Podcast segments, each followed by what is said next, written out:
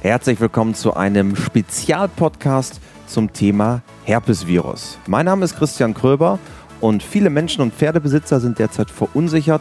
Was bedeutet der Ausbruch des Herpesvirus in Spanien für alle Pferdebesitzer hier in Deutschland? Was ist derzeit geboten und was kann ich auch tun, um mein Pferd sinnvoll zu schützen? Diesen Fragen gehen wir nun nach mit Dr. Kai Kreling. Er ist einer der führenden Tierärzte Deutschlands, öffentlich bestellter Sachverständiger und Gutachter sowie Gründer des Tierklinikverbundes Pferdegesundheit Rhein-Main, einem Zusammenschluss von Fachkliniken und Ärzten in Hessen und Rheinland-Pfalz. Also, auf geht's!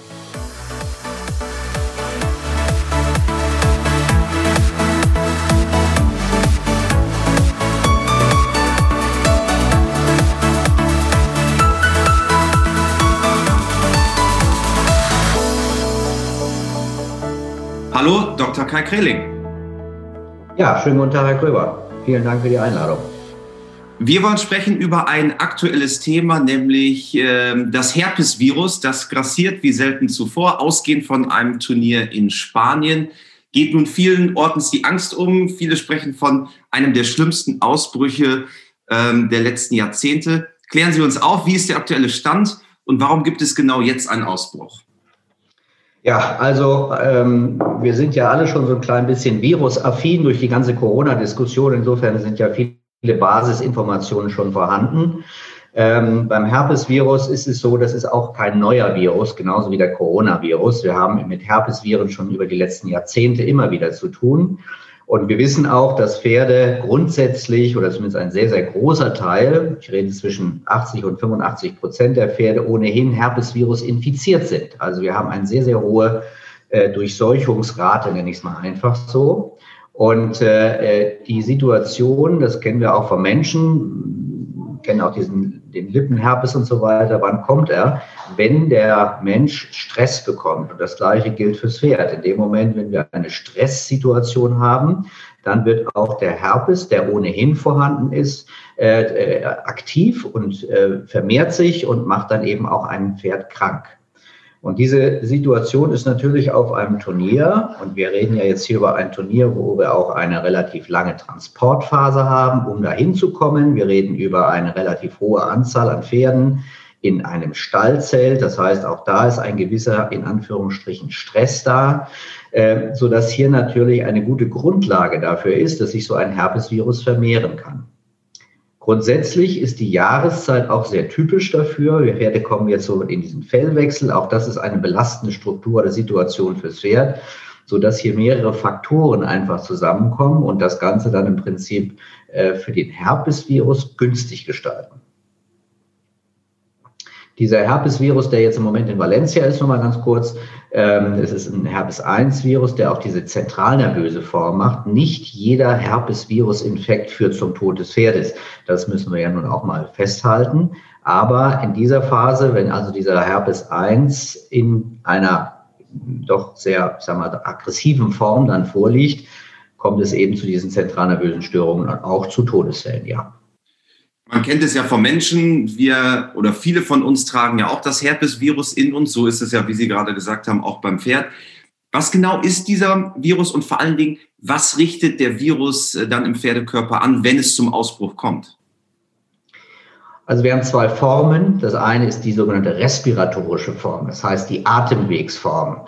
Äh, Pferde mit einer Herpesvirus-Infektion haben Nasenausfluss, Husten, also die oberen Luftwege vor allen Dingen sind damit betroffen.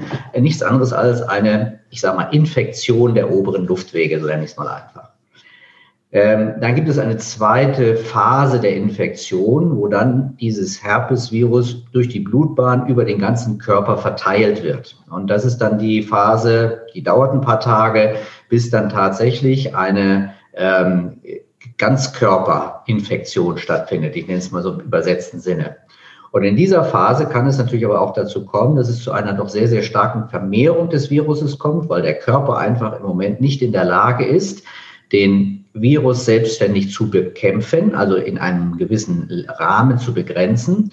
Und die Vermehrung des Viruses kann dann dazu führen, dass es zu einer sogenannten zentralnervösen Form kommt. Was heißt das?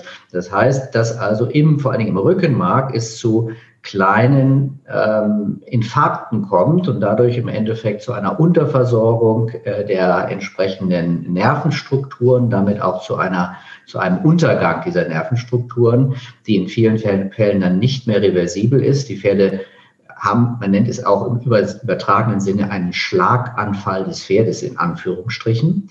Ähm, so ähnlich ist die Symptomatik und so ähnlich ist auch der Hintergrund des ganzen Geschehens, sodass diese Pferde eben äh, koordinativ Schwierigkeiten bekommen, teilweise dann auch festliegen und eben dann nicht mehr dazu äh, regeneriert werden können, dass sie wieder aufstehen und dann sich normal bewegen können und dann in vielen Fällen dann eben entweder sterben oder getötet werden müssen. Also das sind quasi die beiden Varianten. Die oberen Atemwege, wenn ich sie richtig verstehe, ist die in Anführungsstrichen leichtere Variante und dann, wenn es zum Zentral aus oder zum Ausbruch im gesamten Körper kommt, das ist wirklich der Fall, was man jetzt viel auch auf Social Media sieht, in den, äh, in den Nachrichten auch gehört hat. Das sind die wirklich schlimmen Fälle. Das sind die schlimmen Fälle. Die sind natürlich nicht der Hauptteil, aber es kommt, kann natürlich jeweils äh, in einer Entwicklung einer solchen Erkrankung dazu kommen, ja. Kommen wir einmal kurz zum Auslöser. Also Sie sagten, Stress ist ein Thema, Fellwechsel kann ein Thema sein. Was ist dann wirklich der Grund, warum genau jetzt das Herpesvirus ausbricht? Genau wegen dieses Stresses. Stress ist zwar ein modernes Wort, wir sind ja alle gestresst, aber beim Pferd ist es ein biologischer Stress, der eben entsteht durch zum Beispiel diesen Fellwechsel. Das ist eine, ich sag mal, äh, doch sehr stark äh, beeinflussende Faktor, äh, Faktor. Und jetzt in dieser Phase sind diese Pferde, die jetzt zum Beispiel in Valencia waren, also das ist ja einfach ein aktuelles Thema, die sind einfach 2000 Kilometer transportiert worden. Das ist auch eine Stress, Stresssituation. Kommen dann in ein neues Umfeld äh, werden dort ja nun auch in einem sehr, ich sag mal, engen Umfeld gehalten. Es ist ja nun mal so, auf dem Turnier haben wir nicht so viel Platz, vor allem wenn dann doch tausend Pferde zusammenkommen, müssen die auch irgendwo untergebracht werden. Diese Unterbringung ist wiederum eine Stresssituation für diese Pferde und sie müssen noch Hochleistung bringen. Also wenn Sie sich mal diese ganzen Faktoren, Fellwechsel, Transport, Aufstallung, Leistungsanforderungen zusammennehmen, dann ist das schon eine, ich sag mal, doch sehr stark belastende Situation. Und so ein Herpesvirus, wir haben ja gesagt, da gibt es äh, eine sehr, sehr hohe äh, Zahl, Größenordnung 80, 85 Prozent der Pferdepopulation, die infiziert sind. Die sind deswegen nicht krank, weil das Immunsystem in der Lage ist, den Herpes auf diesem Level zu begrenzen. Der Herpes kann sich nicht so vermehren, dass er krankmachend wirkt. Äh, in dem Moment, wenn also die, der Körper, der Stresslevel steigt, dann wird der Körper immunschwächer, so nenne ich es einfach mal. Und diese Immunschwäche nützt oder nutzt der Herpesvirus aus, vermehrt sich und wird dann zum krankmachenden Effekt. Nun ist ja die große Frage, die sich viele Pferdebesitzer stellen, wie kann ich mich schützen?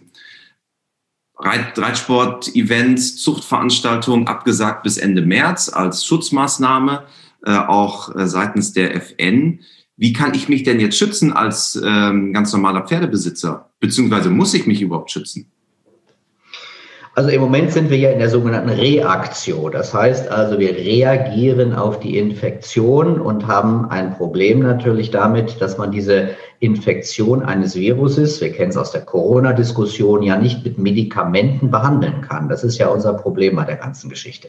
Wenn wir eine Infektion zum Beispiel mit einem, ähm, mit einem Bakterium haben, haben wir immer die Möglichkeit, mit einem Antibiotikum zu arbeiten. Das geht beim Virus nicht so dass wir eigentlich eine, die beste Situation mit einem Virus umzugehen, ist die Prophylaxe. Und Prophylaxe, da fällt einem natürlich als erstes mal die Impfung ein. Die Impfung ist genau auch das, auch wieder eine Parallele zu Corona zum Beispiel im Moment. Die äh, Prophylaxe über die Impfung macht sicherlich Sinn. Ähm, nun ist die Situation im Moment ja schon, ich sage mal, ein Ausbruch. Wir haben eine Situation, die ist kritisch.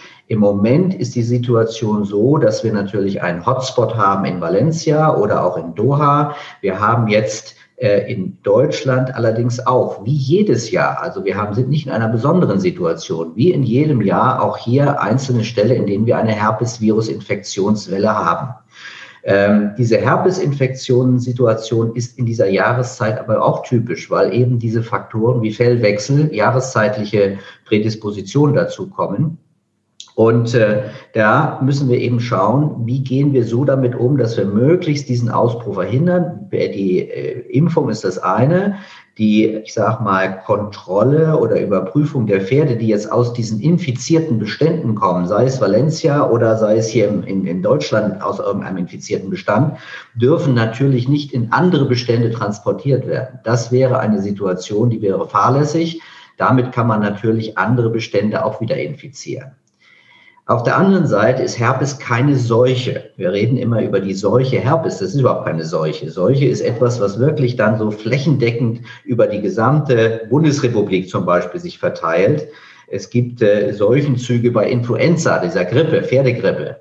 Das ist bei Herpes nicht der Fall. Herpes ist doch sehr, sehr lokal begrenzt. Und wenn man jetzt nicht wirklich ein massiv infiziertes Tier oder ein Überträger, ein Ausscheider, ein Herpesausscheider von einem Stall in den anderen trägt, dann ist doch die Gefahr überschaubar, dass das im Prinzip, dass der, dass der eigene Bestand äh, stabil bleibt.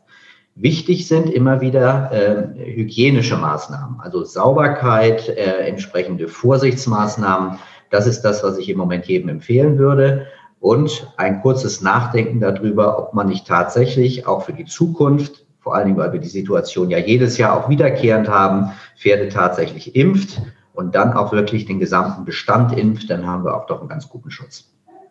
Nun gibt es ja Leute, die sagen, lasst keine Menschen von außerhalb des Hofs ähm, mehr in die, in die Stelle, äh, der Sattler, äh, der Hufschmied und so weiter, weil er potenziell ein Virenüberträger sei. Wie sehen Sie das Ganze? Ja, also man ist natürlich, gerade wenn wir jetzt Hygiene ansprechen, sehr sensibilisiert und sagt, okay, wir versuchen alle Vektoren, so nennt man das, möglichst zu, zu minimieren, die das übertragen können. Die Übertragungsfaktor durch den Menschen ist sicherlich, wenn überhaupt, sehr gering. Nichtsdestotrotz, wir versuchen in dieser Situation, vor allen Dingen, wenn es diese aggressive Form des Herpes ist, doch diese äh, Übertragungswege so gut wie möglich zu unterbrechen. Und ich würde jetzt nicht sagen, dass kein Sattler und kein Tierarzt und kein Hufschmied in den Stall soll, aber es sollte zumindest dort dann eine vernünftige Hygiene stattfinden. Das heißt, ich würde jetzt nicht als Tierarzt oder als Hufschmied in einen Stall fahren, dann, ich sage mal, meine Sachen einladen und fünf Meter um die Ecke in den nächsten, sondern ich sage mal, ein Pferd, ein Stall mit, mit einer eventuellen Verdachtssituation oder auch bestehenden Herpesvirusinfektion, äh, ist es natürlich selbstverständlich, dass man das zum Beispiel als letztes am Tag macht und dann nach Hause fährt und sich entsprechend äh, umzieht, äh, duscht und so weiter. Das sind dann die ganz klassischen Hygienemaßnahmen, die man machen sollte. Wir sind ja aber jetzt, jetzt ein, ja, Entschuldigung, aber einen Stall deswegen zu schließen bei Herpes ist für mich äh, vielleicht dann doch ein bisschen überzogen. Wir sind ja jetzt ein Jahr in der Corona-Pandemie, haben, glaube ich, alle auch äh, viel gelernt. Ja. Für Sie ist das natürlich täglich Brot, Hygienemaßnahmen. Ich, vor einem Jahr an derselben Stelle äh, saß äh, der Generalsekretär der Deutschreiterlichen Vereinigung Sönke Lauterbach und wir haben über Hygienemaßnahmen gesprochen. Das heißt, wir sind ja alle Firma als, äh, als noch äh, von vor der Pandemie. Also Sie sagen, die Hygienemaßnahmen heißen, ich ziehe mich beispielsweise um, wenn ich in einem Stall war und gehe in den anderen Stall. Ich wasche mir vielleicht ein bisschen mehr die Hände, aber jetzt im Stall selber gibt es keine Hygienemaßnahmen, die ich ergreifen muss? Oder kann ich auch in meinem Stall selber, sag mal, das, was bei Menschen jetzt die äh, Handdesinfektion ist, gibt sowas dann analog auch für die Pferde? Was würde man machen? Also wir müssen schon ein bisschen unterscheiden. Haben wir einen Stall, bei dem wirklich tatsächlich eine Infektion vorliegt?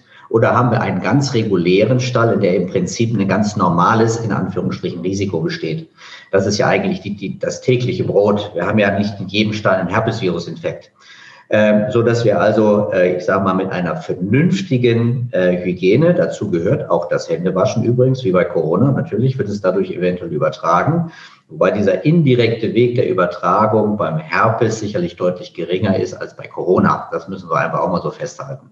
Also wir haben in der Wesentlichen den Übertragungsweg von Pferd zu Pferd, vor allen Dingen dann, wenn Pferde Nase an Pferde Nase kommt. Das ist das, was eigentlich der Hauptübertragungsweg ist.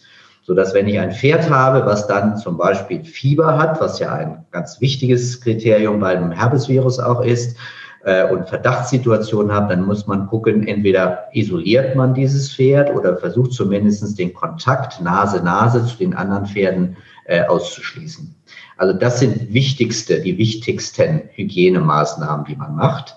Äh, ansonsten das übliche Maß in einem Stall heißt also tatsächlich nicht mit dem gleichen Eimer äh, die das eine Pferd tränken, das nächste Pferd tränken, das nächste Pferd tränken oder Futtereimer äh, von einem Pferd zum nächsten schieben und so weiter. Das sind Dinge, die also sicherlich eine, äh, ich sage mal doch, sch schlechte Hygienemaßnahme sind, weil man damit natürlich auch durchaus übertragen könnte. Eine Frage, die auch ähm, jetzt in den letzten Stunden bei uns äh, häufiger gestellt wurde, äh, vor allen Dingen über Instagram, ob beispielsweise Herpes auch ohne Kontakt übertragbar ist. Ist das möglich? Also äh, Kontakt oder zumindest ein gewisser räumlicher kurzer Abstand muss schon sein. Also es ist nicht so, dass man jetzt über weite Strecken, ein, zwei, drei Kilometer da eine, eine Infektion mit Herpes äh, von einem Pferd zum anderen hat. Also nicht die äh, Windböe, die quasi die, den Virus nein, überträgt. Nein, nein, nein. Also ganz so ist es nicht. Es ist schon so, dass wir eine gewisse räumliche äh, Zu Zuordnung haben. Wenn zum Beispiel ein Pferd in einer Box steht und schnaubt, dann ist natürlich ein bisschen Virus in der Luft. Und es kann durchaus sein, dass dann das Nachbarpferd das aufnimmt. Natürlich, das ist ein Kontakt, der durchaus denkbar ist. Wenn wir aber, ich sage mal, zwei unterschiedliche Stallungen haben, einer auf der rechten, einer auf der linken Seite der, der Reithalle, und wir gehen nicht mit dem kranken Pferd in den gesunden Stall, sage ich mal, und halten da wirklich vernünftige äh, Abstands- und Hygienemaßnahmen, dann ist an für sich das schon eine sehr gute Hygiene und eine, auch eine Hygiene, die durchaus funktioniert. Sie haben es ja eben angesprochen, es gibt ja zum einen die Prophylaxe, die Prävention, der, die Vorsorge und zum anderen die Behandlung der, der Symptome es ist ja analog zu Corona eigentlich. Wir haben jetzt einen Impfstoff, mit dem wir Menschen uns schützen können, aber wir können die Symptome, die Symptomatik nicht wirklich gut behandeln. Das ist quasi dieselbe Situation auch beim Herpesvirus. Richtig. Mhm. Das heißt, die Prophylaxe ist die Therapie. Und bei der Impfung, welche Risiken gibt es? Sollte man jetzt sein mhm. Pferd impfen lassen? Und vor allen Dingen, ja, wann sollte man das tun? Sollte man das so schnell wie möglich tun oder äh, erstmal Vorsicht walten lassen? Wie ist Ihr Blick darauf? Also wir, wir, sind ja schon seit Jahren dran, oder beziehungsweise also nicht nur wir, unsere Klinik, sondern alle Tierärzte und sagen, wir klären auf und versuchen zu, zu ähm, äh, transportieren, dass wir eben mit diesem Herpes, wenn er mal ausbricht, ein Riesenproblem haben und dass die Möglichkeit der Impfung besteht. Das Thema ist, man muss richtig impfen. Das ist der wesentliche Faktor dabei. Es nützt wenig, wenn man in einem Bestand von 20, 30, 40 Pferden zwei impft. Wir müssen, da müssen wir hinkommen, eine sogenannte Herdenimmunität äh, versuchen zu erzeugen. Auch das ist parallel zum Corona. Also wir lernen da gegenseitig, denke ich, schon eine ganze Menge.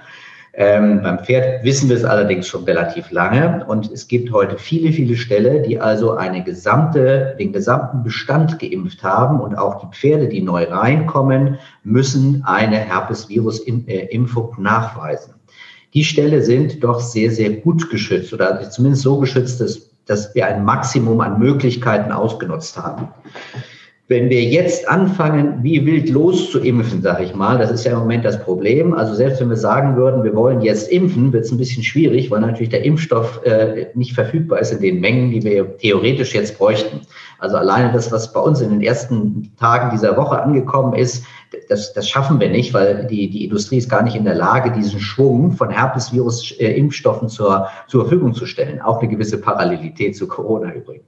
Das heißt also, ich würde jetzt nicht panisch impfen. Ich würde es aber gucken, dass man also die Situation einer Herpesvirus-Infektionsrisiko realisiert, die Pferde entsprechend auch hält, die Pferde entsprechend belastet, äh, vernünftig belastet, also nicht überlastet, vor allen Dingen natürlich mit diesen Pferden nicht in verschiedene Ställe fährt, wo wir dann im Prinzip immer wieder eine, äh, ein erhöhtes Risiko haben, dass sich die Pferde mit anderen Pferden in Kontakt bringen und damit ein Infektionsrisiko äh, damit angehe. Das ist auch der Grund, warum natürlich im Moment die Turniere bis Ende März, ähm, äh, ähm, ich sag mal, ausgesetzt wurden. Vernünftigerweise, weil bis zu dem Zeitpunkt geht man davon aus, dass diese Welle wieder abgeschwappt ist und im Prinzip sich das Ganze wieder beruhigt hat, hoffentlich. Und wenn ich jetzt jemanden, der jetzt hier sitzt und sagt, mein Pferd ist gesund, mein Stall ist in Ordnung, aber ich habe doch richtig Angst davor, dass ein, meine Pferde Herpesvirus infiziert werden oder Herpesvirus erkranken, sagen wir mal lieber so, denn infiziert sind ja viele, dann würde ich sagen, versuchen Sie im Moment mehr regional zu bleiben, also im eigenen Stall und versuchen Sie da wirklich mal über ein entsprechendes Konzept einer Bestandsimpfung nachzudenken, dass also wirklich, nachdem wirklich diese, dieser ich sag mal, diese Welle vorbei ist, der Impfstoff auch wieder verfügbar ist, was so etwa ab Mitte April laut Aussage des Herstellers äh, der Fall sein wird, äh, dass man dann wirklich auch mal mit einem vernünftigen Konzept die Bestände durchimpft und damit auch einen vernünftigen Schutz erzielt. Ich denke, damit ist den, den meisten am besten geholfen. Gibt es denn konkret, wenn ich jetzt einen, einen Ausbruch habe bei mir im Stall, gibt es da konkrete Quarantänevorschriften? Wir sind ja alle jetzt sehr, sehr bewandert, was sowas angeht, äh, dank Corona. Hm. Gibt es da eine Vorschrift? Muss ich das beim Veterinäramt melden? Macht der Tierarzt das? Wie läuft das ab? Also ich hatte eingangs schon gesagt, also die Herpes ist keine Seuche, ja. fällt also auch nicht unter dieses Seuchengesetz. Das heißt, es ist weder melde- noch anzeigepflichtig beim Veterinäramt. Das heißt also, der, die Offiziellen sind im Grunde genommen da nicht mit involviert. Ähm, wir haben oder die FEI hat auch hat eine, eine, eine Möglichkeit geschaffen, wo man diese äh, Infektausbrüche dann auch melden kann, so dass von der FEI-Seite, also von der internationalen eidlerlichen Organisation, ein so ein Tracking gemacht werden kann, dass man gucken kann, wo sind die Pferde hin, was haben die eventuell tatsächlich an Infektionen mit nach Hause gebracht, wo verläuft welche Infektion an welcher Stelle wie aggressiv also das ist sicherlich ein sehr gutes äh, System, aber es gibt keine gesetzlich-rechtlichen Vorschriften, dass man eine Herpesvirusinfektion in irgendeiner Form und Art und Weise melden müsste. Das ist anders als in anderen, bei anderen Erkrankungen. Ja. Zum Abschluss, Dr. Kreling, ähm, Sie haben es ja auch schon während äh, des Podcasts jetzt gesagt, es ist etwas, was schon länger da ist, es ist nichts Neues. Geben Sie uns noch ein bisschen Zuversicht, dass wir das äh, Ganze gut überstehen wie ist Ihr Blick auf die Dinge der nächsten Wochen? Also ich würde das Ganze ernst nehmen natürlich. Ich würde in entsprechend diese Vorsichtsmaßnahmen, die wir ja besprochen haben, äh, einstellen und wirklich Mobilität reduzieren. Äh, ansonsten würde ich nicht panisch werden. Ich sage, das ist immer das größte Problem, wenn wir jetzt so eine Situation haben und es wird sehr heiß gekocht und es wird überall werden plötzlich alle möglichen Maßnahmen ergriffen die allerdings meistens nach sechs Wochen schon wieder vergessen sind. Ich denke, da, da müssten wir ansetzen, dass wir sagen, in dem Moment, wenn wir jetzt wirklich mal alle realisiert haben und sensibilisiert sind, sollten wir das auch im Kopf behalten und entsprechend mittel- und langfristige Maßnahmen erzeugen. Das wäre meine Empfehlung. Jetzt im Moment können wir nicht so viel tun. Das ist ja unser Problem. Virus nicht behandelbar, vernünftige Hygiene, wie besprochen, aber mittel- und langfristig ein entsprechendes Impfkonzept. Also Vorsicht mit Maß und Mitte und äh, den Blick auf die Langfristigkeit. Genau. Wunderbar. Vielen Dank für Ihre Einschätzung. Ich glaube, das hilft sehr, sehr vielen. Äh, Dankeschön, Dr. Kai Kreling. Vielen Dank, Herr Gröber.